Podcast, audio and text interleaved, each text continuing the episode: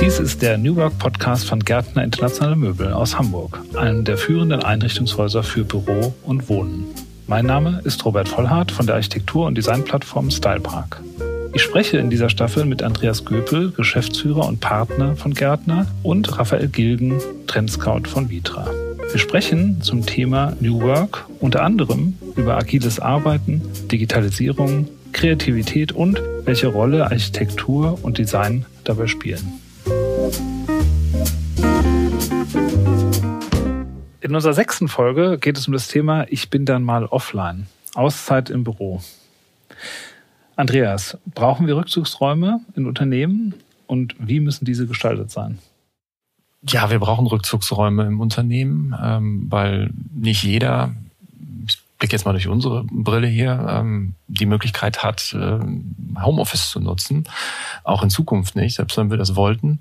Äh, gibt ja immer dieses plakative Beispiel, das hast du, glaube ich, gebracht. Äh, ähm, die Müllabfuhr äh, ist, glaube ich, Zeit unseres Lebens nicht in dieser Arbeitsform äh, zu finden. Und ähm, letzten Endes ähm, brauchen wir aber dann auch Räume, die, die, die dieses konzentrierte, fokussierte Arbeiten ähm, ermöglichen. Ich sehe das hier bei unserem Vertriebsteam hier im Showroom, halt eben die primär hier vor Ort sind, die müssen sich mindestens einmal die Woche auch komplett zurückziehen können äh, und äh, Anfragen, Kundenberatungstermine etc. abarbeiten können, weil irgendwann muss ich, äh, ja, äh, man sagt immer, sorry, catch it done, also irgendwann muss man das ja mal erledigen, was man da gemacht hat äh, und und und äh, an womöglich agilen Input sich sich äh, erarbeitet hat. Und äh, andererseits sage ich aber auch ganz klar, ich brauche hier im Unternehmen keinen Rückzugsort. Ich würde da ganz klar sagen, sagen, das wäre dann äh, mein Remote Work, an welchem Platz auch immer, weil sonst sehe ich den Sinn vom dem Büro eigentlich nicht. Raphael, in deinem Workshop The Unknown beschäftigst du dich mit dem Paradox, dass in einem vorhersehbaren Leben das Unvorhersehbare keinen Platz hat. Da die Zukunft aber unvorhersehbar ist, muss man sich dem Unvorhersehbaren auch stellen. Wie trainierst du das und hat das nicht auch was mit Auszeit und ich bin dann mal offline zu tun? Ich bin da sehr wahrscheinlich jetzt ähm, kein gutes Beispiel, weil in, ich habe etwas zu viel bekommen, das ist unter anderem Neugierde. Und wenn ich für wenn dich für alles interessierst und so viel liest, weit über dein eigenes Systemgebiet hinaus, bist du eigentlich super trainiert darin, irgendwie so das Unvorhersehbare, dass man sich das zumindest vorstellen kann, über was wäre wenn. Wir machen ja auch dieses wunderbare Tool mit diesen Was wäre wenn Fragen. Aber ein anderer Aspekt, der ist natürlich elementar für mich. Ähm, mein mein, mein Off-Bereich ist quasi mein Zuhause. Unser kleiner, beschaulicher Hof am Fuß des Bayerischen Waldes. Es ist so, als ob mir einer einen Stecker zieht. Da gehen die Uhren nämlich anders. Und das ist so wie so ein Schutzraum oder so ein Rückzugsraum. Und der, ja, ich würde sagen, da habe ich dann nochmal eine ganz andere Disziplin, mit diesem Thema umzugehen. Und ich finde es übrigens auch wichtig, dass auch in Unternehmen es Orte gibt, in denen man mal verschwinden kann. Also wo ist der Raphael gerade? Das weiß ich nicht, aber der war doch gerade noch hier. Ich finde das total wichtig, dass du einfach mal verschwinden kannst und dass es auch Bereiche gibt, wo kein Empfang ist. Es beginnt dann nur so ein Suchreflex, ne? Also fehlt, ja. noch, fehlt noch, dass wir die ja, Durchsage du, Nein, aber schau, wenn du dann weißt, aber wenn du ja weißt, dass es das gibt, wenn auch das ein Stück weit das Normale ist, dann suchst du ihn erst halt nach, wir rufen die Polizei erst, wenn er eine halbe Stunde nicht wieder auftaucht, so ungefähr. Und wenn in der Teeküche nicht anzufinden ist. Ja, ja. wie auch immer. Ich finde, verschwinden können ist auch total wichtig. Das ist der Luxus, wie, ich sag mal, man auch ein Handy ausschalten kann. Ist ja immer so eine klassische Frage, wenn man angerufen wird, kannst du gerade sprechen? Ich sage dann immer, ja, deswegen bin ich drangegangen. Ist ja eine ganz einfache Funktion, nicht dran zu gehen. Stimmt. Aber es gibt auch Leute, die abheben und sagen, du, ich kann gerade nicht sprechen. Die meinte ich damit. Da wollen wir niemand zu nahe treten, aber es ist schon ein komischer, äh, eine komische Folge des Zeitgeistes. Was, was sind bei euch die, die Orte, die ihr definiert habt für die Auszeit im Büro hier bei Gärtner? Oder äh, programmiert ihr es selber so, dass ihr sagt, wir haben ja vorhin darüber gesprochen, dass das Gebäude quasi die Hardware ist und die Inneneinrichtung und das Leben da drin, die Software.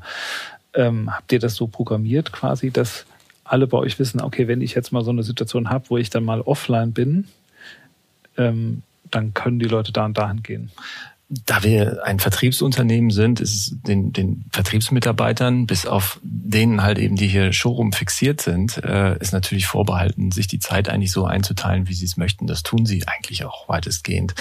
Ähm, wir haben Fokusräume geschaffen, ähm, wo man wirklich äh, ja, versuchen kann, im Tunnel konzentriert ähm, etwas äh, abzuarbeiten, weil das ergibt sich im vertrieblichen Alltag, im, im Kundenalltag ja spontan. Das, man kann ja den Tag nicht immer so durchtakten, dass ich sage, von neun bis zehn habe ich Teams, von zehn bis elf äh, mache ich die Küche, dann bügele ich noch schnell und dann laufe ich äh, eine Runde durch den Wald und dann habe ich das und jenes.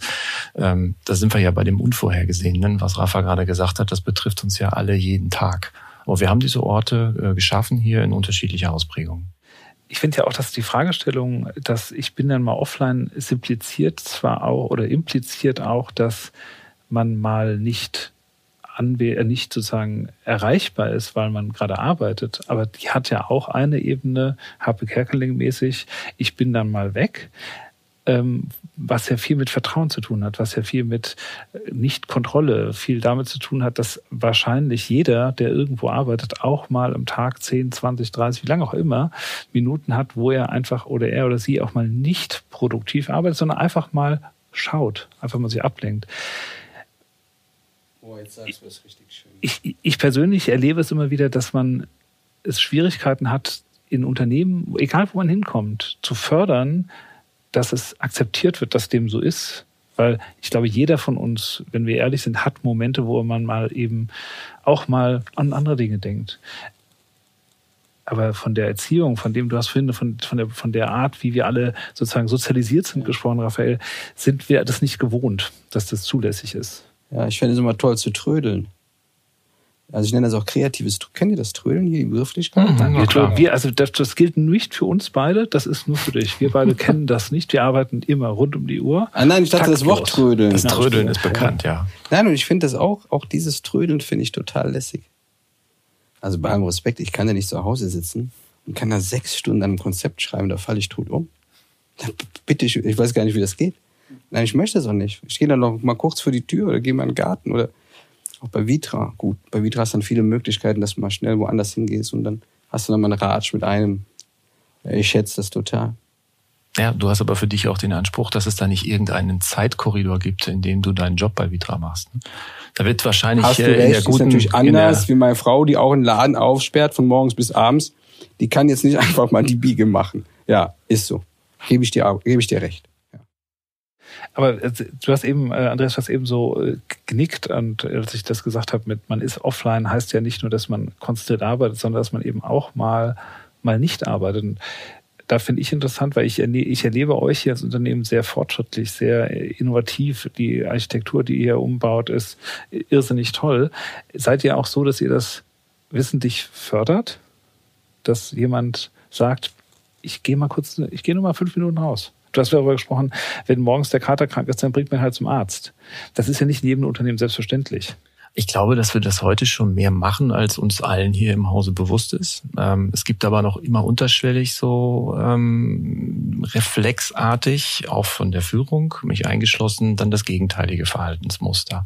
Ich glaube, das ist etwas, wo man äh, im, im, im gesamten Team einfach dran arbeiten muss, weil wir sind zwangsweise bei dem Thema Vertrauen ich muss so schmunzeln. Wir haben uns damals Spaß gemacht in München, wenn dann einer um neun reinkam, haben wir gesagt, Mahlzeit.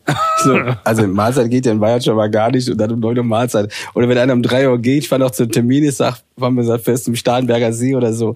Machst aber, weiter frei. Ja. ja, aber diese Note, verstehst du, die Note war ja schon so ein bisschen giftig. Leg ja. dich wieder hin, ist auch so ein schöner Genau, ja, genau, leg ja. dich wieder hin, genau. Aber ist das nicht eine sehr alte Art zu arbeiten? Ich weiß nicht, ob das. Ähm ja, klar ist das alt, aber das hat ja, aber weißt du, es ist ja auch, weißt du, deinen, deinen Rhythmus zu finden, für deine Arbeit, dich zu spüren, das ist ja mal total schwierig. Ja, weil du ja auch dich matcht mit deinen Kolleginnen und Kollegen in deinem Team, die eine vergleichbare Arbeit machen. Und, oder andersrum, wenn du dann, je mehr, und das ist das nächste, je kollaborativer und kooperativer die Arbeit wird, hast du genau dieses gleiche Thema wie eine Kollegin oder Kollegen von dir, die hier am Standort arbeiten. Ja, weil dann gibt's irgendwie, da ist die Squad zusammen wie beim Gaming und dann muss was gemacht werden. Dann kann er auch nicht mal eben sagen, ich mache das jetzt nicht. Und ich glaube, das sind Dinge, die man einfach mal neu verhandeln muss. Die bringt man am Tisch, dann bespricht man drüber und dann findet man einen Weg. Und den gilt es zu definieren für die unterschiedlichen Teams in ihren unterschiedlichen Umfängen und vor allen Dingen in den Reifegraden. Es gibt Menschen, die möchten das ja auch gar nicht. Die schätzen das, dass der Boss oder der Chef, der Eigentümer, wie auch immer, an den Schreibtisch kommt, ihn persönlich nochmal begrüßt an diesem Tag und er weiß genau, was er an dem Tag zu tun hat. Und in diesem Spannungsfeld, das ist eine Aufgabe für eine moderne Führungskraft, dass es nicht Management ist, sondern echtes Leadership. Ich glaube, dass das auch eine Generationenfrage ist. Also wenn ich das bei meinen Kindern sehe, äh, die machen Hausaufgaben quasi auch rund um die Uhr. Ja, manchmal gehe ich ins Bett und äh, denke mir, es ist 12 Uhr und mein Sohn sitzt da noch und sagt, äh, ich denke, er daddelt, aber er daddelt gar nicht, sondern er macht irgendwas für irgendein ein, ein Fach in der Schule. Äh, und äh, nebenbei hat er einen FaceTime-Call und zwei seiner Kumpels machen mit und ich vertraue ihm, dass es ernst ist. So Und äh, die werden anders damit konditioniert heute und werden sich auch im Unternehmen anders verhalten die haben, die haben sozusagen schon vorverhandelt, was du gerade gesagt hast, was hier immer so mitschwingt, das Thema ähm, Work-Life-Balance, was ja ein mhm. furchtbares Wort ist, wir können es alle nicht mehr hören, aber es ist ja schon essentiell für unser tägliches Leben. Deshalb da nochmal die Frage an dich, Andreas. Wie geht, wie, wie ist es bei euch? Work-Life-Balance. Ähm, fördert ihr, macht ihr, wo kannst du dich jetzt als Unternehmer positionieren, zukunftsorientiert und sagen, du bist achtsam für deine Leute? Jetzt hau mal einen raus. Das ist ein ganz äh, heißes Eisen äh, letzten Endes. Da, da, kann man, da kann man ja nur verlieren eigentlich. Nein, ich glaube, ähm, ich habe es eben schon mal gesagt. Wir, wir, wir, wir reden nicht über über ähm, Work-Life-Balance, sondern in, integrieren dieser beiden Aspekte. Work-Life-Integration ist ja eigentlich die die neue Headline dafür, das neue Buzzword. Und ähm, ja, wie, wie, wie, machen, wie machen wir es? Wir sind ganz ehrlich an den Anfängen ähm, einer ähm, ähm, solchen, solchen Entwicklung. Teilweise aber eigentlich, glaube ich, darüber hinaus. Wenn ich jetzt mal einfach ins Detail gehe, was wir an individuellen Urlauben äh, ähm, ermöglichen, äh, an, an individuellen Zeiten, äh, wie hier gearbeitet wird. Ich, wir sprachen mal anfangs über den Montag und über den Freitag. Wenn ich mir so unsere Belegung hier angucke, wie es hier montags und freitags aussieht, nicht falsch verstehen, die Produktivität stelle ich nicht in Frage, aber die physikalische Belegung ist dürftig am Montag und, und am Freitag im Office. Äh, also sind das alles schon Gimmicks, die, die schon da sind und die genutzt werden. Ne? Aber mit Sicherheit können wir die weiter ausbauen. Aber letzten Endes musst du da nicht mich fragen, sondern äh, äh die ganzen Gärtner im Team, äh, die oh, das, das letzten schön, Endes unterschiedlich sind. Die ganzen Gärtner im Team. Ja, so nennen und wir uns hier untereinander. Ihr den Garten der Arbeit. Ach, das ist ein herrliches Was für Bild. ein wunderbares Bild. Und ihr sorgt dafür, dass die Menschen nicht in Bonsai-Gefäßen wachsen, sondern dass sie große Gefäße haben mit ausreichend Licht und Feuchtigkeit, dass jeder seine Potenziale entfaltet. Übrigens, liebe Zuhörer, das stand in keinem Drehbuch. Wahnsinn. Wir haben ja gar keins. Nein, das merkt man aber auch. Andreas, ähm, Homeoffice ist ja für diejenigen, die vielleicht sonst länger pendeln müssen und irgendwie eine oder zwei Stunden äh, Heim, äh, Fahrtweg jeden Tag auf sich nehmen, kann das ja auch einen wahnsinnig motivatorischen Aspekt haben, dass sie ein Stück weit ihre Lebenszeit wieder geschenkt bekommen. Auf der anderen Seite gibt es das Thema Abgrenzung von der Arbeit im Homeoffice, weil wenn man dann da sitzt und in so einem Tunnel und dann bleibt man halt doch irgendwie länger und bleibt, bleibt dran. Also es sind ja zwei unterschiedliche Seiten einer gleichen Medaille die unterschiedlich gewichtet sein können. Wie erlebst du das? Also wenn ich, ähm, ich habe ja die Wahl, ob ich, ich sag mal jetzt äh, in der Nähe meines, Arbeitsort, meines Arbeitsortes wohnen äh, möchte oder nicht. Ähm, aber wenn ich einen Tag die Woche, zwei Tage die Woche ähm, vielleicht dann nicht in die Firma fahre, ähm, dann sehe ich die Gefahr der Abgrenzung nicht. Insbesondere muss man dann die, die jeweilige Arbeit halt genau betrachten. Wenn ich jetzt einen, einen Vertriebsjob nehme, da gibt es ja viele, die haben gar kein Büro. Ja, die sind ganz selten immer mal die ganzen Vitra-Vertriebler, die haben kein Büro in dem Sinne. Natürlich, die einen oder anderen haben ein Showroom oder irgendwie ein, ein Homeoffice, aber wie oft sind die, äh, Raphael, wie oft sind die äh, in, in Weil? Das ist, das kommt ja auch nicht äh, häufig vor. Also glaube ich nicht, dass da eine Abgrenzungsgefahr äh, in der Form ähm, besteht. Ja, das erste ist, wir entdecken Arbeit und uns von Woche zu Woche in den nächsten Monaten neu. Und wenn wir das wirklich seriös machen, ein bisschen spielerisch, dann fangen wir an, bestimmte Dinge zu hinterfragen und neu zu verhandeln. Wenn wir das gut machen, glaube ich, bringt uns das eine ganz andere Qualität in diese Arbeit und die führt uns in fünf Jahren in einer Arbeit, wo wir uns dann zurück, wo wir dann zurückblicken und sagen, nee, ich kann mir gar nicht mehr vorstellen, dass wir das mal so gemacht haben. Ich glaube, wir müssen den Faktor Zeit auf jeden Fall neu verhandeln, wie wir Arbeit bewerten. Aktuell tun wir das fast überwiegend nur nach Zeit. Das wird ein, ja, eine schwierige Herausforderung sein. Ähm, dann glaube ich jetzt nicht, Raphael, dass wir in fünf Jahren schon eine elementare Veränderung haben. Ich glaube, es wird vieles von der, von der derzeitigen Situation bleiben. Also Positives, was wir mitgenommen haben. Umgang mit Videokonferenzen, ähm, vielleicht auch ein achtsamer Umgang miteinander.